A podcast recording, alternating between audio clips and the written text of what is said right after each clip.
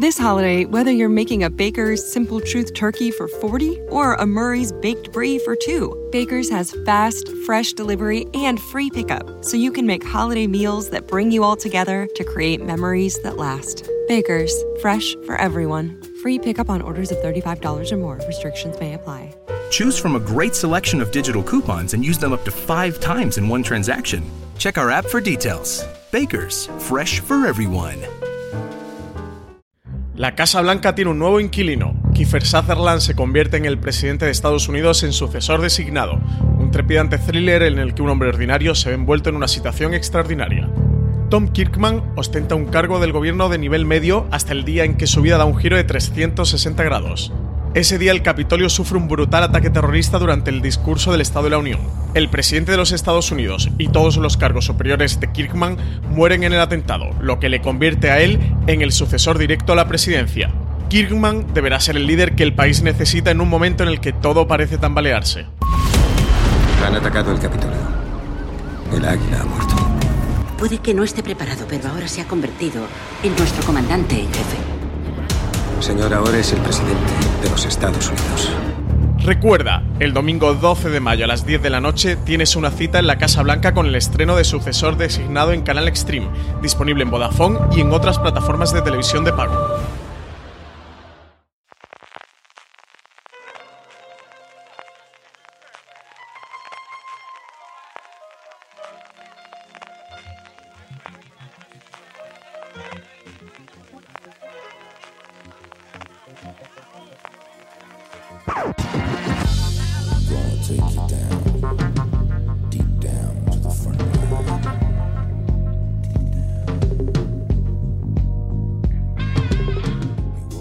Bienvenidos de nuevo a Streaming, el programa de fuera de series, donde cada semana repasamos las novedades y estrenos más importantes de las diferentes plataformas de streaming y canales de pago. Don Francis Arrabal, ¿cómo estamos? Pues nada, ya de vuelta de Málaga y eh, con Juego de Tronos y las tilas que llevo en el cuerpo, todo lo que ha pasado en los últimos días, horas. Así que nada, sobreviviendo a la larga noche, CJ. De viaje en viaje, porque además después alcohol y estas cosas no paras, tío. Yo Moros y cristianos. Sí, sí, sí, sí. Voy, como dice mi padre, como Willy Fogg, con la maleta a cuestas.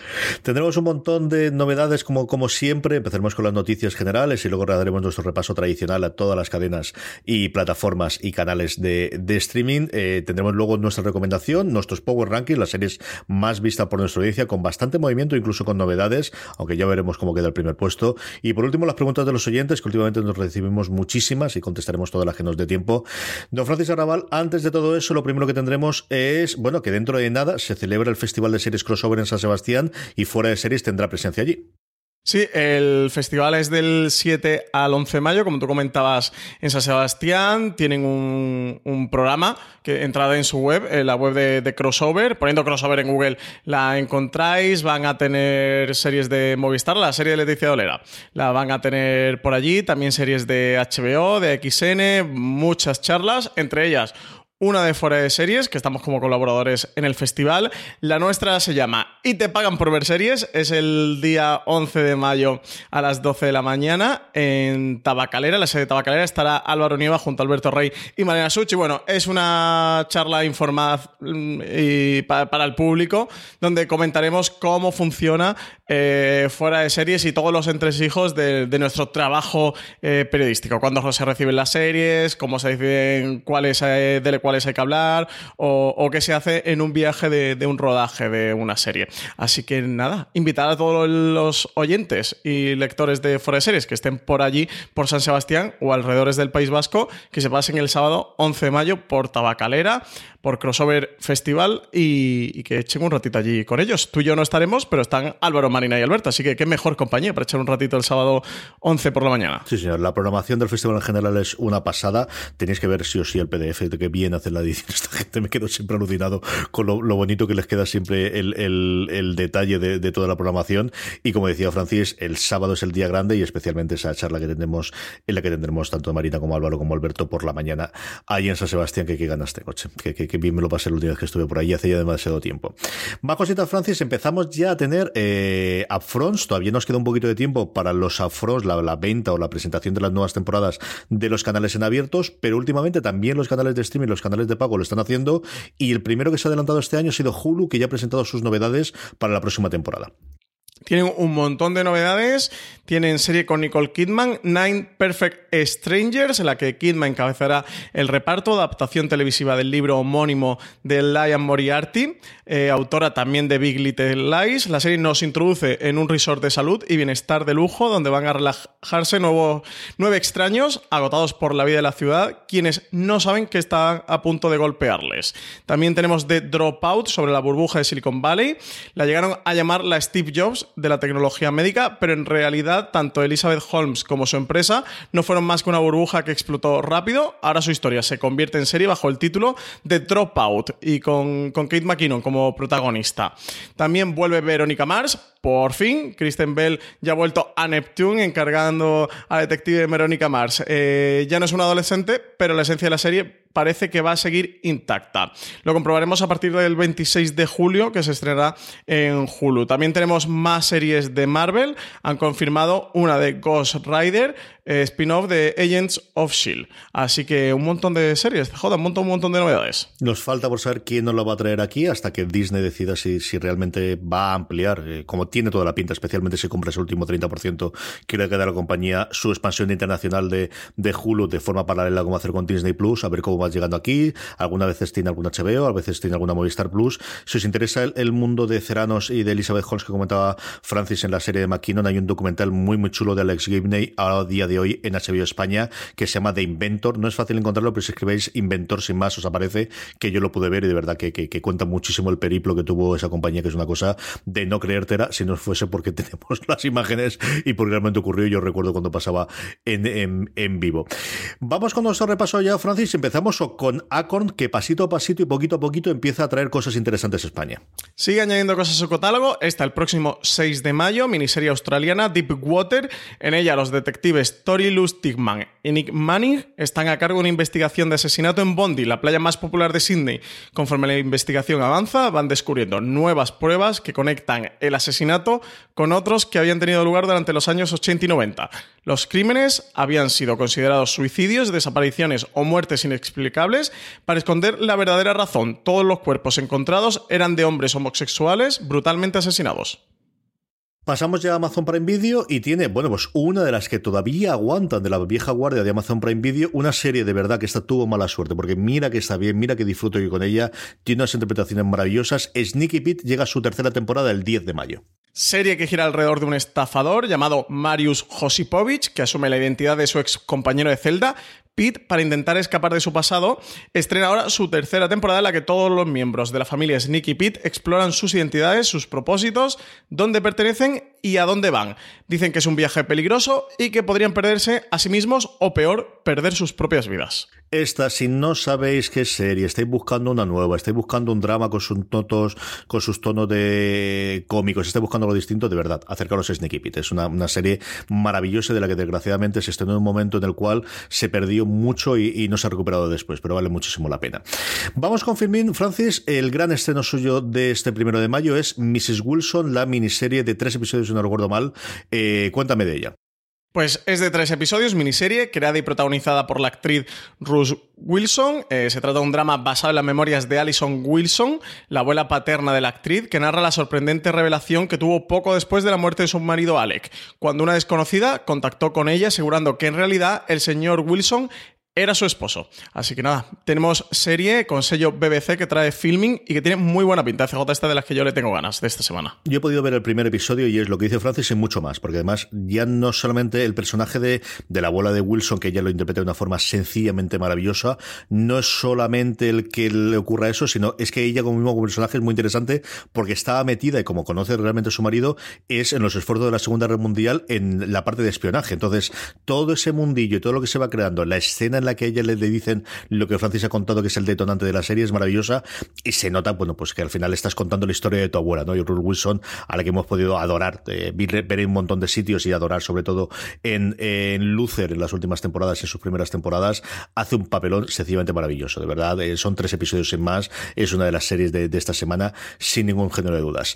Vamos con HBO España, Francis, aquí tenemos mucho más allá de Juego de Tronos, hay vida más allá de Juego de Tronos. El primero es que se estrena The Spanish La continuación de estas sagas de series eh, de eh, medievo inglés detonando aquí con Catalina de, de Aragón el 6 de mayo. Sí, después de The White Queen y The White Princess, las miniseries históricas de Stars y BBC, llega The Spanish Princess, serie que sigue a Catalina de Aragón, la bella princesa adolescente de España, a quien se le prometió el trono inglés desde que era una niña. Llega a una Inglaterra gris y azotada por la lluvia, con su corte gloriosa y diversa, incluida su ayuda de cámara Lina, una africana subsahariana. Catalina se convierte en princesa de Gales, pero cuando su marido, el príncipe Arturo, muere repentinamente, el trono parece perdido para Catalina y las miradas se posan sobre el nuevo heredero el carismático testarudo príncipe Harry, que un día gobernará como el rey Enrique VIII. La otra novedad de España, HBO España es un día después, el 7 de mayo, nos llega Estado de la Unión, una miniserie curiosa con dos intérpretes muy muy conocidos y curiosa en cuanto a su duración, Francis. Escrita por Nick Horby y dirigida por Mike Newell, la serie protagonizada por Rosamund Pike y Chris Oud narra las conversaciones de un chico y una chica previas a sus terapias de pareja. La serie se presenta en un atípico formato de dos episodios de 10 minutos cada uno, estrenados diariamente entre el martes 7 y el sábado 11 de mayo. Un formato muy curioso para este State of the Union. Esta tengo muchísima curiosidad por ver el formato. Ya hemos visto cosas como Special en, Netflix que empieza a jugar con lo que hasta ahora eran unas duraciones eh, que prácticamente en exclusiva tenían la web series o lo que conocíamos como web series, pero como a día de hoy todo es web, pues evidentemente yo creo que vamos a probar igual que probamos con distintas longitudes o con episodios muy raros casi de películas, con este modelo de 5, 10, 15 minutitos tan tan ideal para un viaje en metro y tener en tu dispositivo móvil o, cosas similares. Antes hablábamos al principio de cómo eh, Hulu presentó su upfront y evidentemente presentó, aprovechó para presentar los trailers de algunas de sus grandes producciones, encabezadas por El cuento de la criada. Ya hemos podido ver el tercer el tráiler de esta tercera temporada del cuento de la criada, Francis. Disponible en foraseries.com. Blessed be the fight, CJ, que has llegado a ver el tráiler. Sí, hombre, hasta ahí podemos llegar. ¿Qué te ha parecido? ¿Qué te ha parecido? Está muy bien, si es que estos tíos saben muy bien lo que hacen, no, no, hay mucho más, hacen muy bien. A ver cómo eh, después de una segunda temporada, de una primera temporada que arrasó con absolutamente todo, y una segunda en la que hubo disparidad de criterios, tanto por la crítica como por el público, a ver cómo se reencuentra con esa tercera temporada, ¿no? Sí, a ver qué tal, sobre todo cómo continúa a partir de la decisión que tomó Jung al final de la segunda temporada, que no vamos a comentar para no hacer spoiler, una de las series imprescindibles, de las grandes series que tenemos actualmente. Recordemos que se va a estrenar el 5 de junio, creo que era. Eh, la tendremos aquí en HBO España, imagino que será el 5 al 6 o disponible el 6 de junio, porque 5 de junio es en su canal original en Estados Unidos en Hulu. Y muchísima ganas esta tercera temporada. Nada, todo el mundo que le apetezca ver el tráiler, que merece la pena y si le tenéis ganas a esta tercera temporada de Handmaid's Tale, tenéis que verlo, pasaros por foreseries.com que allí lo tenemos y nada, parece o promete continuar el nivel de la serie. ¿eh? Y que además con sus imágenes icónicas e impactantes, la del Capitolio, es espectacular. ¿eh? Desde luego de las que te, remueve y te chocan, que, que, es una de las grandes capacidades que tiene esta serie este de Handmaid's Tale. Sabemos que Westworld no llega hasta el 2020, pero sigue engrosando su eh, número de actores y el último fichaje es Vincent Cassell. En septiembre confirmaron que Aaron Paul iba a estar en la tercera temporada de Westworld. Ahora han anunciado que el francés Vincent Cassel también se une al reparto de la serie. Desde Deadline apuntan que va a ser el nuevo villano de la serie. Así que ya tendremos villano para esta tercera temporada de Westworld que seguimos esperando que llegue. Que parece que en 2020 tendremos tercera temporada por fin. Y nada, aquí seguimos en la espera, CJ. Con ganas de más Westworld. Y aquí Francia me pone el guion. Comentamos la larga noche, pero no has estado dos horas y media comentando la larga noche en el Pero se me ha hecho corto. ¿Qué más quieres contar, Francis? ¿Qué más quieres contar? Se me ha hecho corto. Bueno, que escuché los oyentes de Fuera Series a ver qué te parece a ti. Sin spoilers, es muy difícil ¿eh? hablar de La Larga Noche, que es el tercer episodio de la octava y última temporada de Juego de Tronos. Ya a mitad de temporada, CJ solo nos quedan tres episodios, ¿eh? ¿Eh? Para despedir Juego de Tronos. Pero es verdad que yo estuve dos horas y cuarto hablando del episodio junto a Richie Fintani y Álvaro Nieva, pero saber también qué te parece a ti. A mí lo hemos comentado fuera, es mientras estuve viendo el episodio me encantó, tiene escenas que guardaré siempre en la retina y que, cuando recuerde Juego de Tronos me acordaré de alguna de las escenas de, del episodio, me mantuvo en el vilo, me estuvo todo el rato dudando y luego sí es cierto que conforme No llegué a perder en ningún momento eh, la visión de estar dentro del episodio, que yo creo que a mucha gente sí le ocurrió y de ahí viene alguno de los comentarios, más allá del tema del oscuro, ¿no? De, si se veía o se dejaba de ver mejor o peor el episodio. Yo creo que sí que hay gente, sobre todo las críticas negativas, es de gente que no entró en ningún momento del episodio. A mí me dio lo suficiente durante todos su, sus setenta y tantos minutos, ochenta minutos, para no salirme en ningún momento de, lo que me estaban contando. Creo que tiene nuevamente eh, momentos memorables. Luego, cuando ya te pones a leer y te pones a repasar y te pones a calmar, es cuando empiezan a decir y esto y esto y esto. Pero bueno, mientras, mientras estaba dentro, la magia funcionó perfectamente, Francis.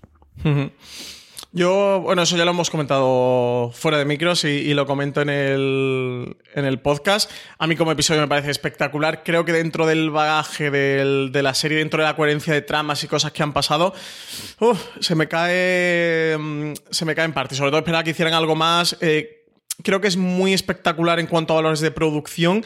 En cuanto a guion, le hubiera pedido un poquito más.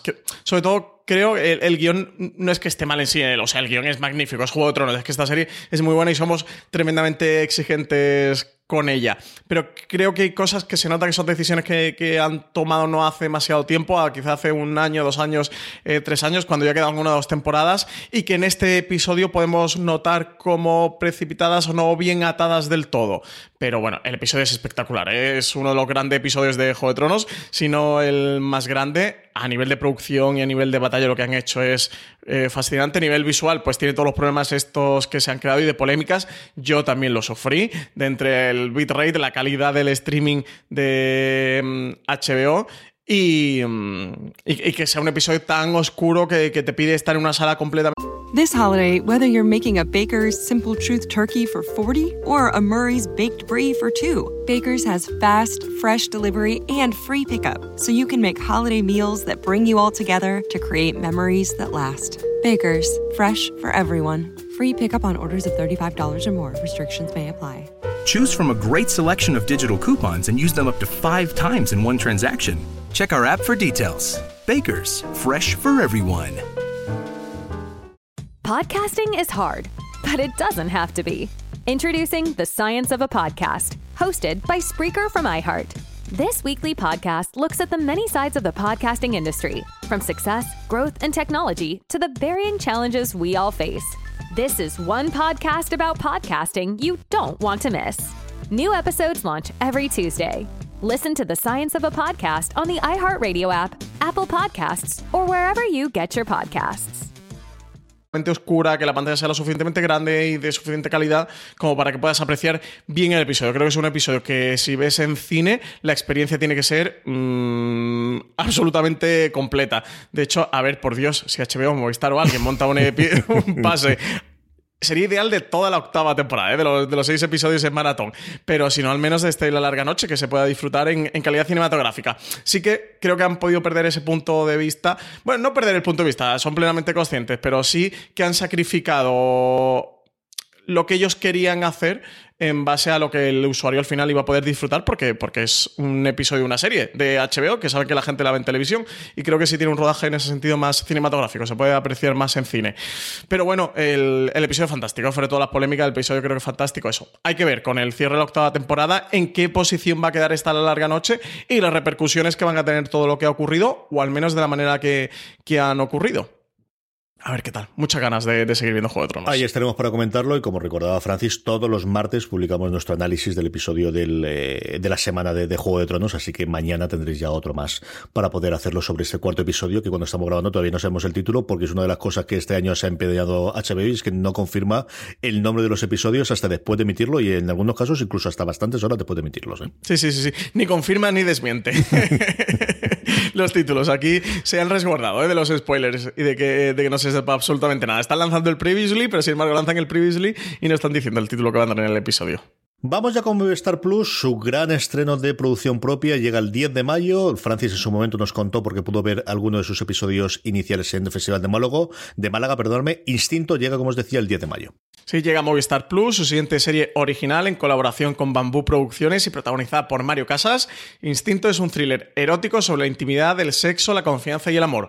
Un drama provocador sobre las relaciones humanas y en especial sobre los miedos, obsesiones y la soledad de las personas. La serie está creada por Teresa Fernández Valdés, Ramón Campos y Gemma Reneira, dirigida por Carlos Edes y Roger Wall y completan el reparto Ingrid García Johnson, Silvia Alonso, Oscar Casas, John Arias, Lola Dueñas, Bruna Cosí y una larga lista. Yo ya sabéis que vi los dos primeros, lo comenté en streaming pues hará un mes y medio quizás, ¿no? CJ. Sí. Nos han pasado los siguientes, los otros dos, hasta el cuarto episodio, pero no me ha dado tiempo a verla. Tengo bastantes ganas de verla. Bueno, ya sabéis qué qué pensar. Yo creo que creo que es un, es- interesante, que no es una gran serie, pero creo que si buscas una serie entretenida y para pasártelo bien y, que sea un poco hoy, hoy, hoy, Instinto te puede funcionar muy bien. Si buscas un drama de calidad, Instinto no lo es. Eso es otro tipo mm, de serie. Es una mezcla entre Shame, 50 sombras de Grey, mm, la película de Stanley Kubrick, madre de Dios, eh, Ice Was Sad.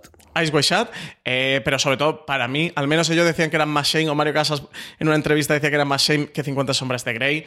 Mm, no lo creo, creo que esto es mucho más 50 sombras de Grey, eh, con intentos de ser Shane y con mucho de la mitología y sobre todo de la estética de, de Ace Shot. Pero bueno, yo os recomiendo eh, que, que os paséis por instinto y le echéis un vistazo. Tengo mucha curiosidad por ver la campaña que van a hacer en movies, en vallas y en el resto de las cosas. De verdad que tengo mucha Pues curiosidad por ver. en camiseta CJ a Eso tope. es lo que creo yo, pero todavía Hombre. no he visto ninguna. Y de- Se ha puesto tengo- bastante cachas, ¿eh? Para instinto.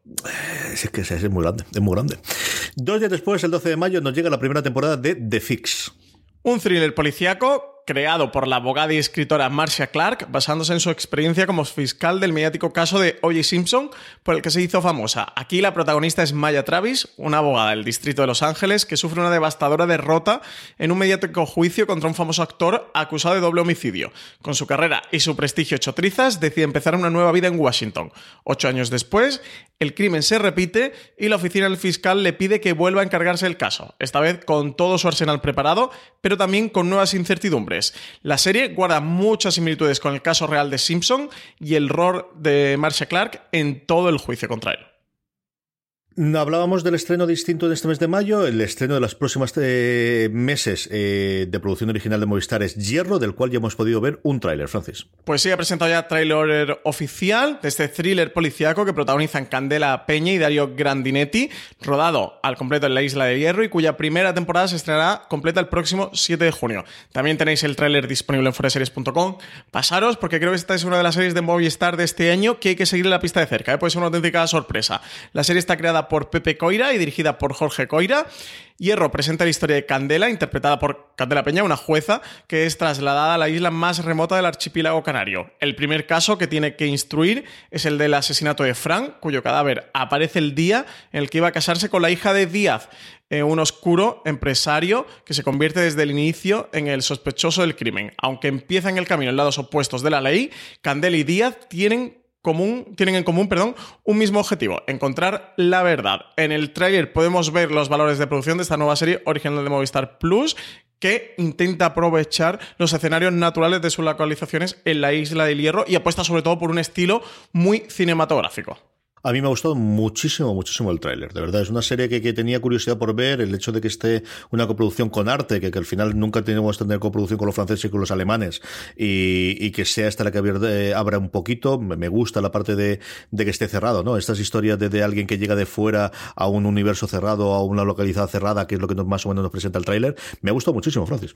Sí, sí, sí, tiene muy buena pinta, de verdad, que seguid la pista, porque es de las que a priori menos está sonando todo este 2019 de producción propia de Movistar Plus. Y es que puede ser una auténtica sorpresa, de verdad. Seguidle la pista, 7 de junio, además el estreno. Nada, queda poquito más de un mes, está ahí al lado. Y por último, dentro del acuerdo que Movistar tiene con el canal Showtime en Estados Unidos, se ha confirmado que va a estrenar The Loudest Voice, que es, bueno, pues de alguna forma el biopic del eh, auge, eh, caída en desgracia y posterior muerte de Roger Ailes, el fundador y el factotum de Fox News. Pues sí, una de las series que estábamos esperando por aquí por fuera de series. Roger Ailes fundó el canal de noticias 24 horas Fox News y lo convirtió en el altavoz del Partido Republicano en Estados Unidos y en la referencia informativa para los votantes conservadores en el país. Su trabajo anterior como asesor político y apoyo de presidentes como Nixon o Reagan le confirió un gran poder e influencia. También cayó en medio del mayor escándalo sexual de la historia reciente del país, descontando el de Harvey Weinstein. La historia de Ailes se cuenta en esta miniserie The Loudest Boys, una producción de Showtime basada en un libro de Gabriel Sherman, que emplea más de 600 entrevistas para contar cómo era este magnate de la comunicación. La serie está dirigida por Tom McCarthy, en una de las televisivas de Blumhouse, que se aparta aquí de su habitual terreno del terror. La serie llega a Movistar Series, simultánea a Showtime, en la madrugada del 30 de junio al 1 de julio. Y sus capítulos mostrarán el ascenso y caída de Ailes, al que da vida un Russell Crowe muy, muy caracterizado está totalmente reconocible. Es decir, si no te dicen que es él, no lo sabes. Y tiene un elenco sencillamente espectacular alrededor. Eh, tuvieron varias, una sesión de fotos y de, y de interviews, creo que recordar que era el Hollywood Reporter. Y yo os digo, es decir, si no te dicen que es Crow, no te lo crees. O sea, es. Sí, sí, se le nota por los ojillos, pero poco más. alucinante. O sea, a nivel de lo que hay con el vicio del poder, ¿eh? O sea, de que si no te lo dicen, no te lo puedes creer. Es espectacular lo que se hace con maquillaje a día de hoy. Sí, sí, Y en cuanto al reparto coral, CJ está Naomi Watts, Seth MacFarlane, Sienna Miller. O sea, tiene un auténtico repartazo. ¿eh? Esta de los de Boys. Sí, señor, tengo mucha curiosidad por ver qué, es lo que hacen con ella. Vamos con el Gigante Rojo, vamos con Netflix. Netflix estrena la cuarta temporada, la primera de producción propia de Lucifer, este 8 de mayo. El regreso de Lucifer después de su cancelación en Fox, Chloe intenta asimilar una perturbadora revelación de Lucifer mientras un sacerdote solitario tiene la misión de impedir que se cumpla una profecía largo tiempo esperada. Dos días después, el 10 de mayo, nos llega la primera temporada de The Society. Creada por Chris Kaiser y dirigida por Mac Webb, The Society se inspira en El Señor de las Moscas y sigue a un grupo de adolescentes que deberán sobrevivir y crear su propia sociedad cuando aparezcan en una réplica del pueblo en el que vivían y en la que no hay ningún adulto presente. Y también el 10 de mayo, la tercera temporada de Easy regresa la antología de Joe Swanberg con nueve historias eclécticas sobre el sexo y las relaciones que cuentan con actores como Mark Maron y Dave Franco, entre otros. Estaba convencido que esto estaba cancelado. Yo andamos tres temporadas. Sigue tercera temporada. Sigue tercera temporada. De momento no sabemos si está renovado para una cuarta o no, pero sigue una tercera temporada. Yo vi la primera y como le suele pasar a las series de antología, a todas, tiene episodios mejores y peores. Tenía mm, episodios que estaban muy bien y el tono general eran episodios bastante flojos, pero tiene dos, tres muy interesantes. Además, sí que va interconectando su universo entre los diferentes episodios, no de un modo de Black Mirror, que casi son como con easter eggs. Aquí sí hay personajes que, van teniendo relación de unos episodios a otros, o historias que se entrecruzan y está muy bien elaborado. Yo la primera temporada, desde luego, la recomiendo. La segunda no la llegué a ver. A ver si le echo un vistazo más, porque además de estas CJs dramedias románticas que sabes que a mí me suelen interesar. Series que hablan de la vida, que a mí me gustan mucho. Vamos ya con las cadenas de cable. Lo primero que tenemos es el 6 de mayo. En AMC se estrena la segunda temporada de Caín. A las 9 y 10 llega a AMC esta serie sobre misteriosos asesinatos y humor negro en la Costa Azul. La ficción francesa sigue las investigaciones de Caín, un experimentado y mordaz detective de homicidios tetrapléjico tras un accidente en una misión de servicio. Junto con su compañera, la detective Lucy, los dos tendrán que resolver cada uno de los indescifrables y diversos crímenes que acontecen en Marsella en cada episodio. El 10 de mayo, Cosmo nos trae la primera temporada de No Limit. Vincent Liberati es agente de la DGSE, la Agencia de Inteligencia Exterior de Francia. Trabaja oculto a que se dedica a sus amigos y su familia que creen que es instalador de alarmas, hasta que un día le diagnostican una enfermedad incurable. Vincent cree que ya no podrá seguir trabajando, pero lejos de ser retirado de la DGSE, le proponen entrar a formar parte de un grupo secreto de operaciones.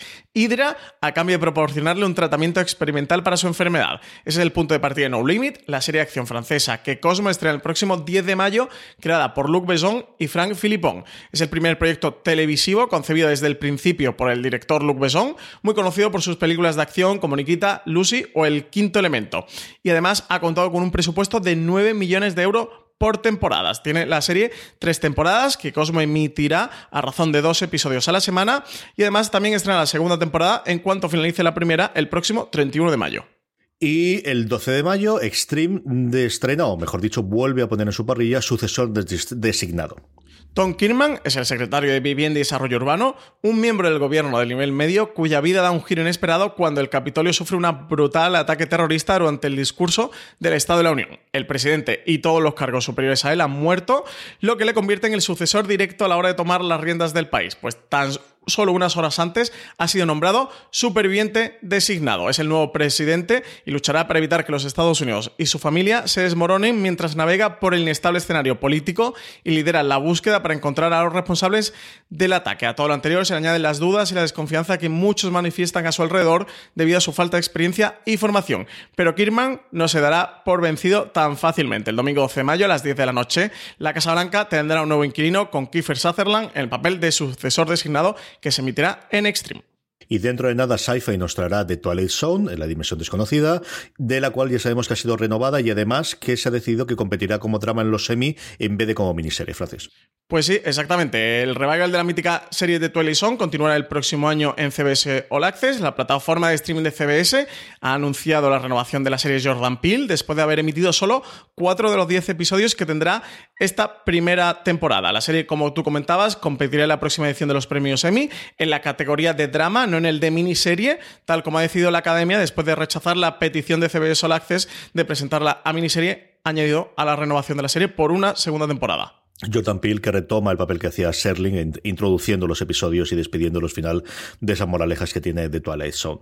Vamos, nos queda mucho más programa, nos queda la recomendación, nos queda el Power Ranking, nos quedan las preguntas, pero damos las gracias a uno de nuestros patrocinadores y volvemos enseguida.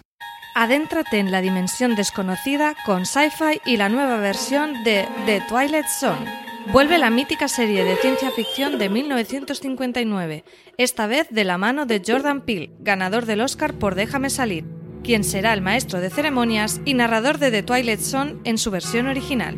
La nueva The Twilight Zone está planteada como una antología que recoge el testigo de la serie original, adaptando la carga de conciencia social al público moderno a la vez que explora la condición humana y pone el foco sobre la cultura actual. Están viajando a otra dimensión. Una dimensión no solo visual y auditiva, sino mental, mental, mental. Ahora están viajando por la dimensión de la imaginación. Acaban de entrar en los límites de la realidad. The Twilight Zone, el 14 de mayo, estreno solo en Sci-Fi. No te pierdas el estreno de The Twilight Zone el 14 de mayo a las 22 horas con doble episodio en Sci-Fi. Además, cada martes se emitirá un nuevo episodio a la misma hora y posteriormente estarán disponibles en el servicio bajo demanda de tu operador.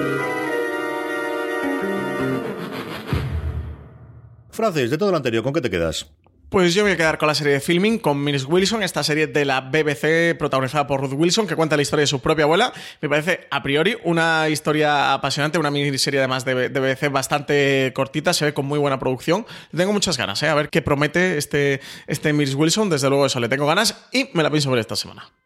Yo es que como esta se va a ver en casa sí o sí, pues al final no me quedo a remedio. Tengo mucha curiosidad por ver el salto que da Lucifer de emitirse antes en Fox en Netflix. Ya gamberreaban un poquito con el tipo de tono que pueden aumentar en los primeros trailers. Es una serie que una vez que saltas de la, o que cambias de, de, la idea de, no, este no es el Lucifer que creó Gaiman, no, no es el Lucifer de Sandman, es lo que es, es una serie divertida, es una serie entretenida. No sé cómo de lineal van a hacerlo ahora que la temporada es completa en Netflix, pero de verdad que tengo mucha curiosidad. Y sí, ved Mrs. Wilson, de verdad que es una, es una pasada, como os decía francés, es muy, muy, muy, muy, muy, muy, muy bien hecha. Vamos ya con el Power Rankings, vamos ya con las series más vistas por todos vosotros, querida audiencia, durante esta semana. Sabéis que el Power Ranking lo hacemos todas las semanas a partir de las respuestas que dais a la encuesta que colgamos eh, semanalmente en fuera de series.com, que la forma más sencilla, como siempre os digo, de que la contestéis y que de esa forma vuestras series favoritas estén lo más alto posible en el Power Ranking, es que os unáis a nuestro grupo de Telegram, telegram.me barra fuera de series, escribís eso en vuestro navegador eh, de, vuestro móvil y automáticamente os mandará a nuestro grupo de Telegram donde casi mil personas todos los días hablan y conversan entre ellos sobre series de televisión y cuando colgamos nuestra encuesta os avisamos para que en cuestión de 15 segunditos, 10, 15 segundos podréis poner las tres series que más os han gustado de las que habéis visto esta semana. De esa forma hacemos nuestro Power Rankings y además tenéis un espacio para poder poner la pregunta que nos queréis hacer, que es con la que siempre terminamos eh, nuestro BP vuelve a tener grandes noticias para todos los conductores. Cuando vayas a repostar tendrás un ahorro de hasta 40 céntimos por litro en Península y Baleares y 35 céntimos por litro en Islas Canarias, incluyendo la bonificación del gobierno. Cada vez que visites una estación BP en la península de Baleares, puedes ahorrar y disfrutar de todas las ventajas que ofrecen en su programa Mi BP. Y si lo haces desde Canarias, podrás disfrutarlas a través del plan Dino BP. Así que ya sabéis, BP nos lo pone fácil para ahorrar al máximo estés donde estés. Hazte con su tarjeta en sus estaciones de servicio y si quieres consultar más información, puedes hacerlo en mibp.es y plandinobp.es.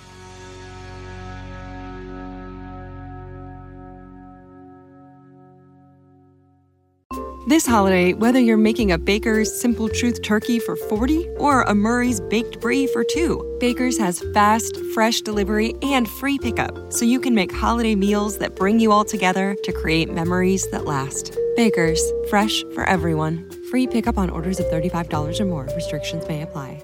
Choose from a great selection of digital coupons and use them up to five times in one transaction. Check our app for details. Baker's, fresh for everyone. Programa. Francis, en el puesto número 10, cayendo 5 con respecto a la semana pasada, tenemos las escalofriantes aventuras de Sabrina, que como sabéis, se puede ver en Netflix.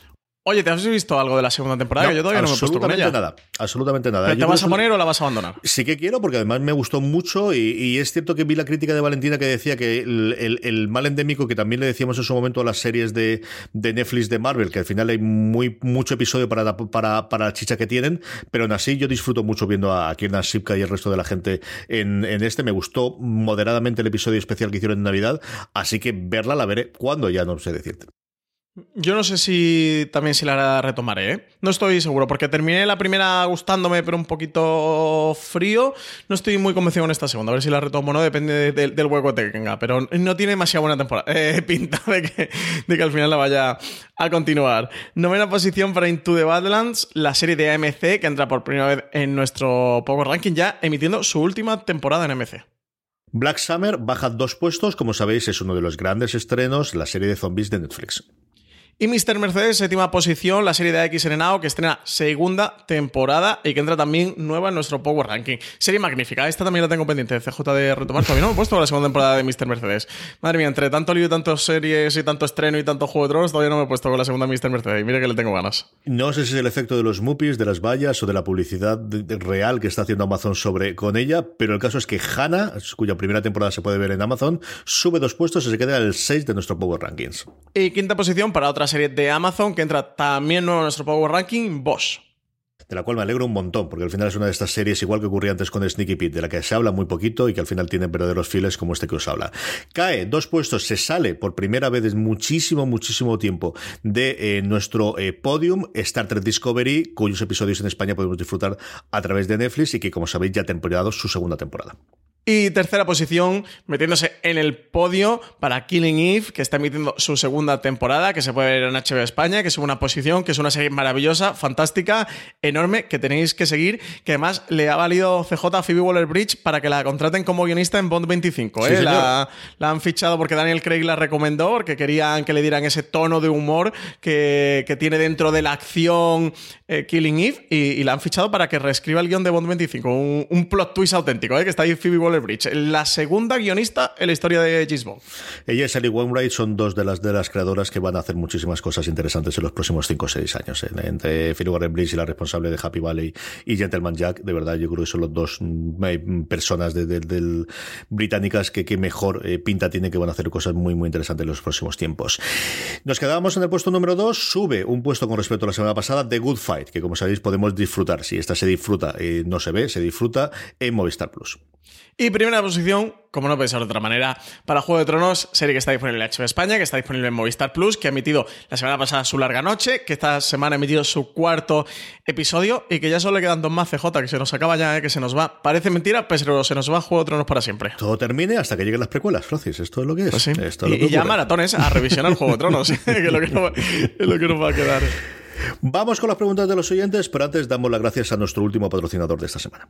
No Limit, la serie de acción y espionaje francesa creada por el prestigioso cineasta Luc Besson, llega a Cosmo. Su protagonista es Vason Liberati, un agente con una enfermedad incurable Sin embargo, a Bazón se le presenta una oportunidad única en la vida, aceptar una oferta de trabajo de una misteriosa organización secreta del gobierno a cambio de acceder a un tratamiento médico experimental. El agente deberá aprender a llevar esta nueva vida secreta delante de todas las mujeres que le rodean, ya que su hermana, también agente de policía, su exmujer y su hija adolescente creen que es un simple instalador de alarmas. ¿Qué será más difícil para Bazón? ¿Luchar contra el terrorismo internacional? ¿Guardar las apariencias? Seis meses, un año a lo sumo. Lo siento. Aunque hay un tratamiento experimental, una forma no de curar, pero sí de ganar tiempo. Por la presente acepta su incorporación en la red Hydra, expertos en la lucha contra el crimen internacional. A cambio de sus servicios al Estado, accederá al tratamiento experimental NH13. Como agente del Hydra operará al margen de la legalidad. Resumiendo, me está diciendo que para sobrevivir debo ser un proscrito.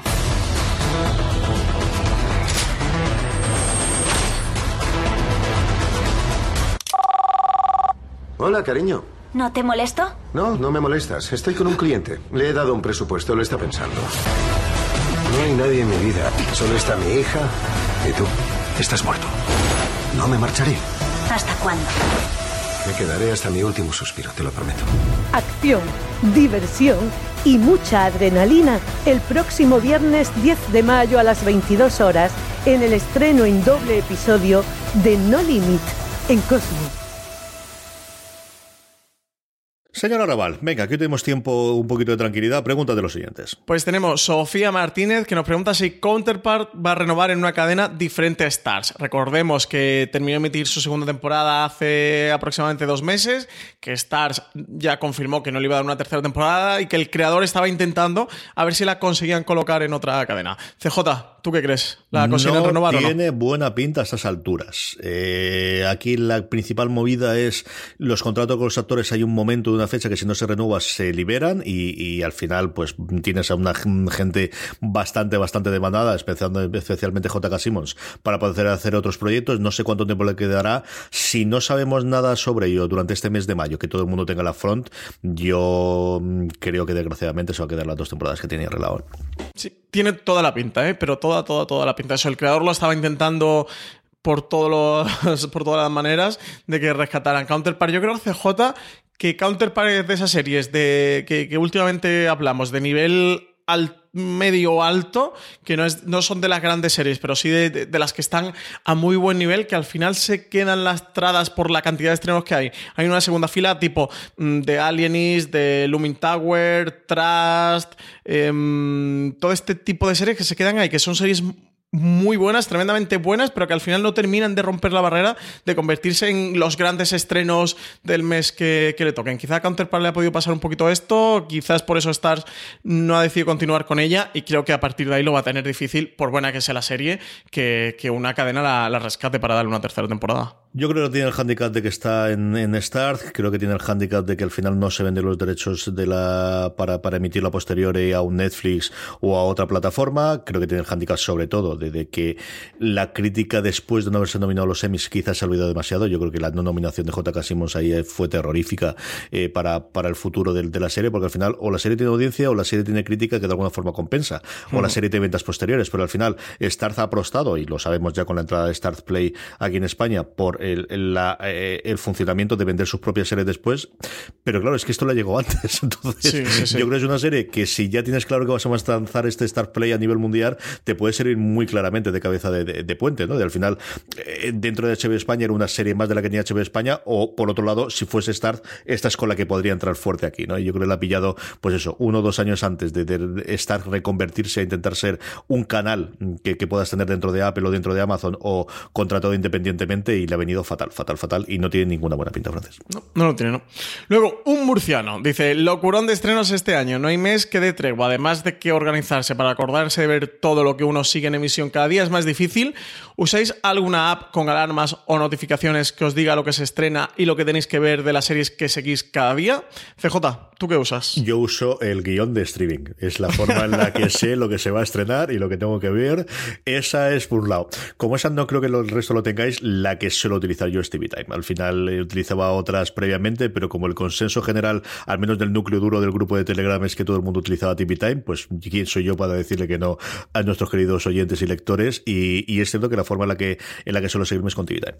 Sí, yo lo sigo con TV Time, que es lo que uso de tracker de episodios. Sobre todo me, sirve mucho, incluso más que para los estrenos, para saber qué estrenos hay, por eso, porque en streaming los comentamos toda la semana y luego en fuera de series tenemos nuestro calendario de redacción interno para ir haciendo track de este episodio lo he visto, que a veces con, con algunas series me pasa de iba por el tercero, iba por el cuarto. Bueno, en TV Time los voy marcando y sí que lo llevo al día. Sí que TV Time tiene sistema de alarmas, ¿eh? Así que tiene unas notificaciones push si se las activas y te avisa de hay un nuevo episodio disponible de X series. Así que te puede, murciano, te puede, te puede servir. Yo, eso, muchas veces también tiro de calendario de reacción por series que se han quedado muy atrás, de oye, voy a, hacer una batida, ¿no? De series que se me han quedado por ahí descolgadas, de estreno de meses anteriores, pero sí, oye, antes de fuera series, eso no lo tenéis disponible para vosotros. Así que TV Time, eh, yo creo que es la que, lo que tú decías, ¿no? La que más consenso y la que a día de hoy es más usada por filos Sí, desde luego al menos el, circuito que tenemos nosotros alrededor. Ya te digo yo que, que se está, lo han montado muy bien, han montado el rollo además si ya te quieres meter en plan redes sociales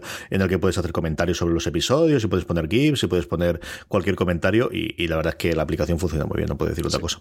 Sí, sí. Luego, Petersen Cleanersen nos pregunta si Netflix ha iniciado el año mejor que todos los demás o es cosa mía. Dice, veas Sex Education, Muñeca Rusa, The Umbrella Academy, Afterlife, Love, Dead and Robots. Es PJ Cleaner, CJ, que no nos engaña. este Petersen Cleanersen no, no, no, nos engañes, PJ. También me dijo un día PJ, eh, me lo dijo PJ, CJ, que, mm, que había gente que estaba utilizando sus seudónimos para escribir, no sé, que no era él, que lo estaban troleando. así que, sí. que ¿Tú crees, CJ, que Netflix ha iniciado el, mejor año de, todos los demás? Yo creo que aquí es siempre muy complicado hacer la perspectiva. Yo creo que tiene un, ha tenido cosas que, quizás no podían esperar como Sex Education Muñeca Rusa, pero es que tuvo por tres razones el anterior. Y hace tres años que tuvo Stranger Things, que quizás es el mayor éxito, al menos de, lo que nosotros conocemos y de los números. Y el año pasado tuvo Elite. Yo creo que ha empezado muy bien en cuanto a series. Y luego al final que es una pequeña parte solamente de, del Netflix que nosotros tratamos en fuera de series, pero eh, la película les ha funcionado muy bien, la de Triple Frontera le ha funcionado muy bien, el nivel de lo que funcionó con Bird Box. Están teniendo toda la parte de documentales y de realities que yo creo que está funcionando, especialmente todo lo de cocina, que yo como mi hija Charlotte se ha enganchado a Nailed It, estoy empezando a ver todos los que recomienda. Y el otro día estuve viviendo con ellos uno de una familia inglesa que cocina junta y de cosas por el estilo. Claro que al final es lo que tiene, es decir, que tiene un montón de cosas más, ¿no? De que tiene los grandes bombazos que puede haber sido, sí, Muñeca Rusa, indudablemente de Umbrella Academy, yo creo que también Triple Frontera, pero que luego está ampliando muchísimo su catálogo con la parte de los cómicos, con la parte de los del stand-up, con la parte de, de los reality solo de las competición, quizás un poquito más suave y más tranquilo que, que, lo que podemos ver en otros canales. Yo creo que está teniendo un buen año y ahí están las cifras de, de suscriptores que tiene de funcionamiento. Sí.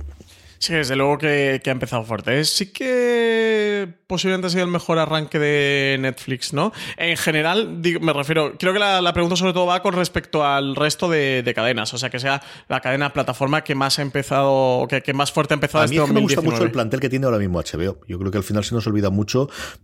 pero, pero tienen una cosa, eh, HBO ahora es sencillamente apabullante. empieza por Juego de Tronos, que nadie lo tiene, pero sigues por V, sigues por Gentleman Jack, sigues, vas a tener Chernobyl dentro de nada. Es decir, sí, pero eso es HBO España, o sea. Sí, claro, pero tampoco es, es con lo que podemos compararlo, ¿no? Eh, yo creo que tiene cosas muy, muy interesantes. Tienes Killing aquí también. Ah, no lo sé, no lo sé, Francis. Al final es que es muy complicado el, eh, por cantidad no va a tener más que Netflix. Y yo creo que aquí el problema siempre es, vamos a tener mucho más siempre la, novedad que, el recordar que tenía Netflix en primeros de año hace dos años. Pues sinceramente, ahora mismo de cabeza no recuerdo, no sobre decirte. Sí, aquí en cuanto a producción original, yo creo que lo que sé que está pasando con Netflix es que es el que más producción original está haciendo. Entonces, por intentos, eh, al final es fácil de que tengan mejor arranque que el resto, porque si hacen muchos más intentos, hacen más pruebas, es lógico por estadística que te salgan que te salgan más series buenas. Entonces, lo que tú decías es que, por ejemplo, de HB de producción original, de este año llevamos por ahora VIP, llevamos Juego de Tronos, llevamos. ¿Qué más llevamos de HBO? ¿CJ? Mm. La otra comedia que tienen ahora, Barry. Barry, que se acaba de estrenar, se hace un. Y no recuerdo semana, dos semanas. Y sé que tenía alguna cosa más porque lo estaba viendo también, pero no recuerdo ahora al principio qué es lo que tenía. Yo Sí, siempre por- pienso en HBO España, eso también es verdad. Claro, es que HBO España eso tiene What We Do in the Shadows, pero es FX, Fossi Verdon, pero es FX, lo que tú decías. Eh, Gentleman Jack, pero Gentleman Jack es BBC, ¿no? ¿Es BBC o HBO? No sabría decirte yo ahora mismo de cabeza. Killing Eve sí que es seguro eh, ¿Es BBC América? América con Ujú. AMC, porque también estado conjuntamente con MC. Y Gentleman Jack es la que estoy dudando yo ahora si es HBO en Estados Unidos o no. Pues eso, eh, sí, quizás Netflix ha sido la que ha empezado más fuerte el año, desde luego. Es que eso, es que están produciendo muchísimo, tienen un mogollón de producción original. También te digo que dentro de toda esta producción original y de la cantidad que tiene, si hiciéramos nota media, Netflix no saldría muy bien parada. ¿eh? que, hacen unas series, algunas le salen bastante mal, pero sí, de Umbrella Academy, Muñeca Rusa, Afterlife, Love, Dead and Robots o Sex Education han sido muy, muy grandes estrenos. Bueno, tenemos CJ, Charles Pedronson, que dice que si no creemos que el modelo de las series en lineal está obsoleto y, tende a, y tendente a desaparecer, que tanto su promoción como su manera de medir las audiencias son como de otra época, que el último movimiento de Amazon de estrenar El Pueblo antes que Telecinco cree que lo demuestra, a pesar de una encuesta reciente que leyó en la que se decía que el 90% de la población seguía viendo la tele lineal antes que el streaming de pago etcétera. A ver, yo creo que, que está muerto, pero no tan muerto como nosotros pensábamos, porque luego al final ves las audiencias que hace, pues eh, la que se avecina en la última temporada y sigue siendo unos números que nadie hace en España, ni siquiera Netflix, ni siquiera posiblemente HBO con Juego de Tronos. O sea, no nos engañemos, la serie, la mm, televisión lineal le doy al botoncito y enciendo y echo lo que hay en Telecinco, en Antena 3, en Televisión Española, en la sexta o en 4, se sigue viendo mucho más los que los seriéfilos o aquellos que, que hemos no cortado el cable como los americanos, pero sí desconectado el cable de antena, creemos. Eso es por un lado. Otra es que esto en un momento dado mm, vamos a la tendencia de yo veo las series como quiero, donde quiero, en un dispositivo distinto y no necesariamente la televisión de toda la vida. Sí, yo creo que eso es algo indudable y por ahí ver la tendencia. Creo que al final el lineal eh, estará poblado pues lo que está ocurriendo con Telecinco, lo que está ocurriendo con la Sexta, ¿no? De, de programas mucho más del directo, mucho más combinación de realities, programas políticos, dependiendo de la zona que hay, y deporte. Que al final el deporte es lo que puedas verlo, porque al final la difusión por internet es mucho, eh, la difusión, perdóname, por el, por el sistema tradicional mucho mejor que la, que la de internet a día de hoy. No tienes ese retraso, no tienes de llega el gol y lo ves minutos, segundos después, que, que es lo que sigue ocurriendo a día de hoy en internet. This holiday, whether you're making a Baker's Simple Truth turkey for 40 or a Murray's Baked Brie for 2, Baker's has fast, fresh delivery and free pickup, so you can make holiday meals that bring you all together to create memories that last. Baker's, fresh for everyone. Free pickup on orders of $35 or more. Restrictions may apply. Choose from a great selection of digital coupons and use them up to five times in one transaction. Check our app for details. Bakers, fresh for everyone. Todo cambiará y veremos a lo que ocurre con el 5G. Entonces, ¿que sí que es el futuro? Sí, yo creo que sí, y eso confiamos absolutamente todo. Pero que al final las series diarias, por ejemplo, poner también el ejemplo de, de los dos artículos que hemos sacado recientemente eh, hablando sobre a, a Amares para siempre, Alberto Rey, y más recientemente Antonio hablando sobre Acacias, es que al final es una cantidad de gente que posiblemente el 90% de las series de Netflix no llegan a esa audiencia solo en España, Francis, y, Sí. y- y sigue existiendo, ¿no? Pero más que obsoleto es lo que siempre ha existido, que poco a poco caerá, posiblemente poco a poco y luego todo de golpe, pero sigue teniendo muchísimo, muchísimo peso porque hay gente que sigue viéndolo viendo la televisión. Primero, que para ellos ver la televisión es ver la televisión, ese cacharro que está puesto en el salón de la casa, cosa que para otros es ver la televisión es cualquier otra cosa cualquier dispositivo. Y por otro lado, que sigue habiendo pues muchísima gente, ya no solamente por edad, ¿eh? que yo también creo que, hay muchísimo eh, persona adulta y, mayor que mm, en el momento que le conectas Netflix y descubre lo que es Netflix empieza a verlo por allí, pero que, pero que se sigue haciendo y que, que no es una cosa fácil de quitar. Sí, no, yo creo que aquí hay dos cosas diferentes. Eso, sí que es verdad que, que el lineal, el consumo va descendiendo y va de- es una tendencia desde hace varios años y una tendencia que continúa y que no cambia y que por otro lado el consumo de streaming, plataformas de pago es una tendencia que va aumentando, no sabemos en consumo de espectadores porque no revelan nunca datos, pero sí al menos en usuarios, en abonados, en gente que, está pagando este tipo de plataformas. Dicho eso, lo que tú dices, CJ, un, yo sé, el hormiguero hace 3 millones y medio por cada programa y, mm, y no sé, y una serie en, en pago de una, de una cadena de cable que sí que, que está auditada por Cantar y que, y que tenemos acceso a las audiencias, 200.000 ya es un muy buen número. Pero claro, es que el- la televisión en abierto, el público potencial son todos los españoles con una televisión que son eh, el 99% de los españoles y el de cadenas de cable es un porcentaje mucho mayor. Entonces, bueno, son dos tendencias. El de pago sí que está subiendo, el de lineal eh, en abierto sí que está descendiendo, pero bueno, en cualquier caso, el consumo del lineal sigue siendo muchísimo mayor al del consumo actual de las plataformas de, de streaming o de pago. No recuerdo ahora mismo el de, creo que los datos de la peste eran los que dio Movistar, puede ser un millón y medio de abonados de Movistar que habían visto al menos el primer episodio de La Peste, ¿puede ser, CJ? Y Es que recuerdo como son ya datos de septiembre, Lo que no recuerdo ya era si era millón y medio o millón, pero recuerdo lo de más, de un millón, eso segurísimo. es que como son ya datos de septiembre ya nos pilla bastante lejos. Y ese en fuera de series.com lo tenemos, ¿eh? lo sacamos, fue, fue un dato que, mm, que dio Domingo Corral, que es el director de ficción original de Movistar Plus, lo dio en el Afront que organizó Movistar en septiembre, eso en fuera de series.com tenemos el dato, porque ellos lo dieron con un escalado, lo dieron dentro de un, de un marco de referencia y nosotros conseguimos sacar la cifra, mira, la estoy buscando, sí, un millón y medio de eh, abonados.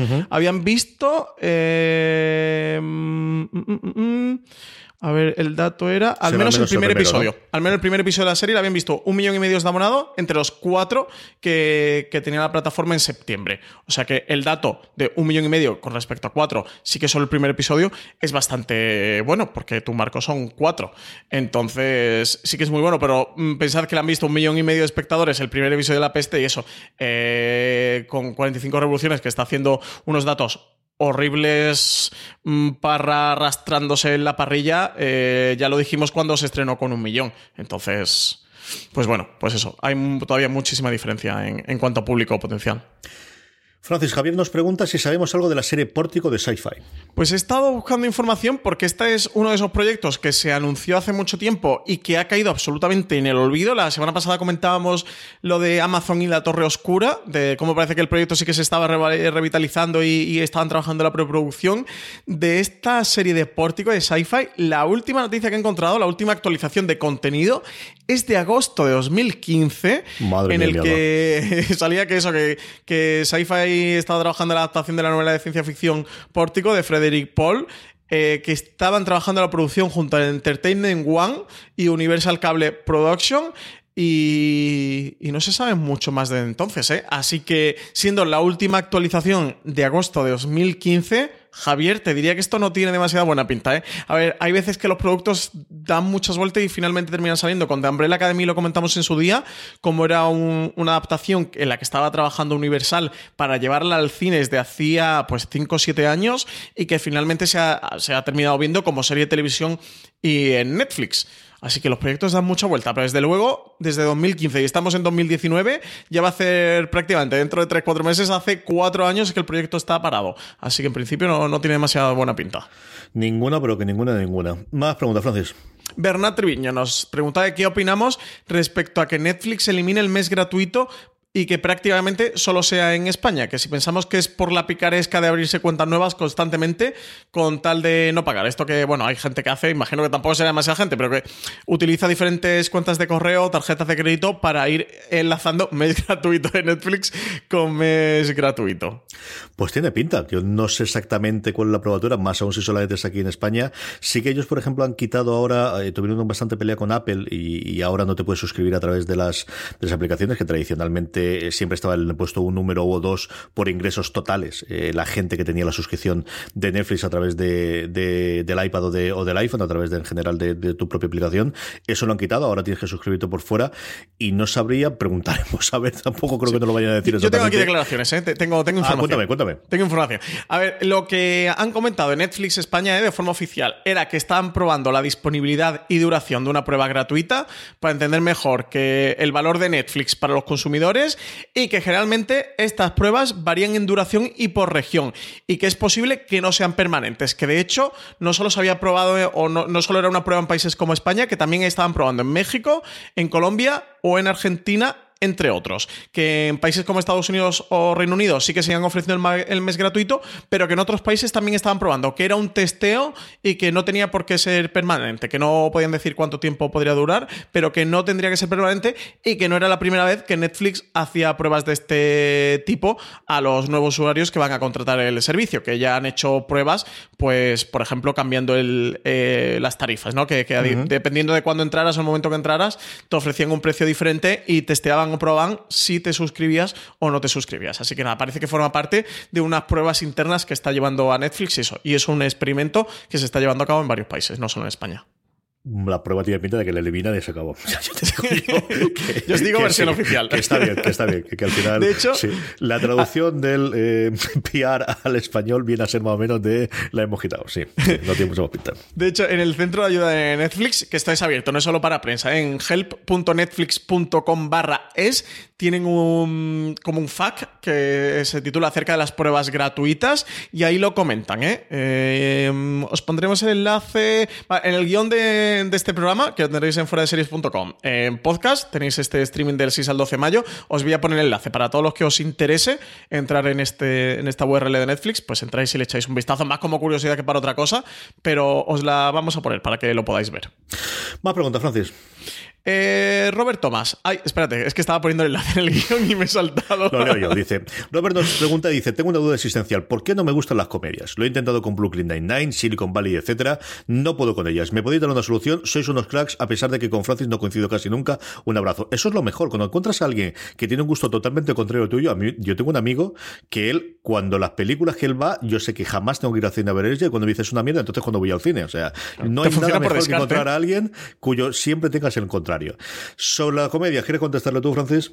Eh, ¿Por qué no me gustan las comedias? Joder, lo he intentado con Brooklyn Nine-Nine, Silicon Valley, eh, dice, etcétera, pues son bastante buenas. Yo tengo que decir que Brooklyn Nine-Nine, todavía no me he puesto con ella, sí que vi los primeros episodios en su día, pero tengo pendiente. Silicon Valley, llegué a ver la mitad de la primera temporada y bueno, me gustaba sin pasarse. Bueno, pues si no le gustan las comedias, pues el género simplemente CJ no será para él. No hay gente que es muy aficionada al género de terror o a la ciencia ficción o a la fantasía y gente que ve ciencia ficción o fantasía y le entran sarpullidos. Y gente que ve cosas de ciencia ficción, aunque sean series de esta de sci-fi, de serie B de los años 90, porque son extremistas de la ciencia ficción. Bueno, también el género tiene parte de eso. Hay gente que empatiza más con unos géneros y, gente que empatiza menos con otro. Hombre, yo le diría que si prueba eh, Parks and Recreation, eh, 30 Rock, The Office y Friends, y, y eso no le gusta, desde luego que las comedias no son para él, pero sí que le diría al menos esas cuatro que probara con ellas y a ver si entra, a ver si le gustan, o más actualmente Big Bang Theory desde luego, si no entra a ella, si no le gustan, sí, las comedias no son para él. Y, por alusiones, pues, pues nada, pues Robert, ¿qué, le vamos a hacer? Hay mucha gente que, por ejemplo, con las críticas de Bollero suele pasar. Hay mucha gente que las lee para descartar las películas que, va a ver, porque si no le han gustado a Bollero, sabe que le gusta y viceversa. Así que bueno, pues sí, esto funciona muy bien. A nivel crítico, tener gente que sabes que todo lo que a ellos les gusta a ti te gusta y gente que sabes que todo lo que a ellos les gusta no es para ti. Esto, esto, esto funciona bastante bien. Yo probaría con las inglesas. Yo creo que al final puede que no te guste absolutamente nada de las comedias en general. No sé si es la duración, si es el tono, pero mm, es que si no te gusta Brooklyn Nine-Nine y Silicon Valley, que al final son bastante distintas entre sí, te podría decir que pruebes con VIP, que es más gamberra, o con alguna cosa así. Pero yo probaría con las inglesas. Vete y busca alguna de, de las inglesas, sea un de Zicocit, o sea alguna cosa más clásica, o sea una Lo a Lo, o sea alguna cosa más moderna, pero yo buscaría las series inglesas o las australianas, que también tienen una comedia muy, muy especial, muy particular. Es decir, salte de, lo que son las, las sitcom americanas, aunque eh, nuevamente Silicon Valley no se parece especialmente a, a Brooklyn Nine-Nine, son comedias de, un tono totalmente diferentes, pero tira por ese lado. Si vas por las anglosajonas, no te digo yo que te vayas a la francesa, que quizás es más complicado incluso encontrar en España que tengamos, pero sí, busca comedias inglesas, busca comedias australianas, a ver si el tono que tienen ellos, que es bastante más cafre en algunas cosas y otros menos, o bastante más gambero, a ver si esa es la que, la que te gusta. Sí, yo de series británicas les recomendaría The Crowd, que es la serie de los informáticos, que está disponible en Netflix, si no me falla la memoria, y, es mm, tremenda. Y si tienes filming, tienen Inside Number 9, que es antológica, en cada episodio cuentan una historia diferente, y también es una serie, es una comedia brutal, ¿eh? buenísima. Pero también CJ tiene que gustar el humor inglés, que es muy particular. Así que si no le gustan las comedias, no sé si por el humor inglés. Igual, si lo, que ha visto hasta ahora siempre ha sido comedias eh, americanas, eh, nuevamente por eso, prueba a ver si las inglesas te gustan, si hasta ahora no has visto ninguna, que puede que sí, pero como tampoco referencia de, de lo que ha visto Roberta hasta ahora, y si no, hijo mío, pues nada, hay muchas más series y mucho más eh, televisión y muchas más cosas de, de entenderte. Una pregunta más, Francis. David Tabanera dice que si se sabe algo sobre la llegada de Doom Patrol a Netflix y si lo hace cuando. Doom Patrol, recordemos que es esta serie de DC Universe, la segunda serie original de DC Universe, después de Titanes, y que introducían a, esta patrulla condenada, esta Doom Patrol, en el cuarto episodio de Titanes. Lo visteis por ahí, que era Robotman y una serie de personajes, el eh, jefe, pues bueno, han hecho una serie propia que tiene 14 episodios, creo, y que de momento CJ no tenemos fecha de estreno en España, no sabemos tampoco quién la va a traer. Podríamos decir que si han traído Titanes van a traer de un Patrol, pero bueno, quién sabe, ¿no? Como está DC Universe con Warner Media y con todas estas cosas un poco revueltas, quién sabe. Eh, yo no sabía nada y lo único que sé, y es extraoficial, lo de entender, ahora lo comprenderéis, viendo el, canal, el programa de YouTube barra podcast que hace Kevin Smith, que lleva un montón de tiempo sin hacerlo porque está rodando la nueva película de Jay y Bob el Silencioso, él comenta que habló con gente de cómo puede verse también con alguien que no me acuerdo si era de rodaje o de guion exactamente de la serie y además hablando sobre la patrulla condenada, decía, pero ¿cómo puede ser esto? ¿Cómo se puede funcionar también? Y dice, no, porque es que lo está vagando es Netflix. Entonces, no sé si eso era una cosa en firme, no sé si es una cosa que realmente va hacia adelante, pero sí que parece que por esa vía, y estábamos hablando de si ya lo hicieron con Titanes, ocurra y tengan el mismo pacto que te parecía que tenían con Titanes de comprar los derechos internacionales fuera de Estados Unidos, algo igual lo que tienen con Starter Discovery, que eso también sea la misma línea que hagan con la patrulla condenada y también parece que con la cosa del pantano, que era, bueno, pues al menos, y también con la, con la serie de animación en su momento de, de Harley Quinn, que era lo primero que iba a hacer eh, eh, DC Universe en Estados Unidos. A partir de ahí, con todos los cambios internos de AT&T y de todo el resto de las cosas, Dios sabe, de Warner Media, me perdonarme, Dios sabe cómo acabar el plazo. Pero mm, igual que hace una semana yo no tenía absolutamente claro, ahora si tuviese que apostar por alguien, apostaría porque la trae después Netflix. Mira, el, tiene 12 episodios, lo estaba consultando en IMDb. El último se emitió el 3 de mayo, o sea, hace tan solo unos días. Titanes, Netflix la trajo a un. Tardó bastante, ¿no? Tardó, tardó, un mes, ¿no? Desde que terminó, por lo menos, ¿no? ¿no? ¿no? fue el día siguiente, eso ya lo digo, eh, no. Nosotros tenemos ya las novedades de mayo de Netflix que eh, que sacan una newsletter a finales del mes. Ahí no aparece, pero no es algo extraño si fuese para. porque ellos siempre añaden alguna serie más y luego se va primero de junio, pues más todavía. Sí, pues, pues mira, por lo mejor para primera semana de junio, en cualquier caso sabremos algo antes. Sí, señor. Pues nada, Francis, con esto terminamos. Hasta aquí ha llegado streaming. Recordar que tenéis mucho más contenido en formato podcast en la, nuestra cadena de fuera de series, como los recasts semanales que os hemos comentado de Juego de Tronos, que publicamos todos los martes, nuestro canal angular, que en el que estamos haciendo un repaso de todas las adaptaciones literarias que están produciéndose en el mundo de las series de televisión y hemos eh, separado eso entre programas distintos. Tenéis todo ello disponible en iVoox, en Spotify, en Apple Podcast y en cualquier otro reproductor de podcast que utilicéis, simplemente eh, dejando eh, fuera, escribiendo o buscando fuera de series, dejando me gustas y comentarios en iVoox. Muchísimo más contenido, como siempre, en fuera de series.com. Francis, hasta la semana que viene. Pues hasta la semana que viene, CJ. A todos vosotros, gracias por estar ahí. Recordad, tened muchísimo cuidado ahí fuera.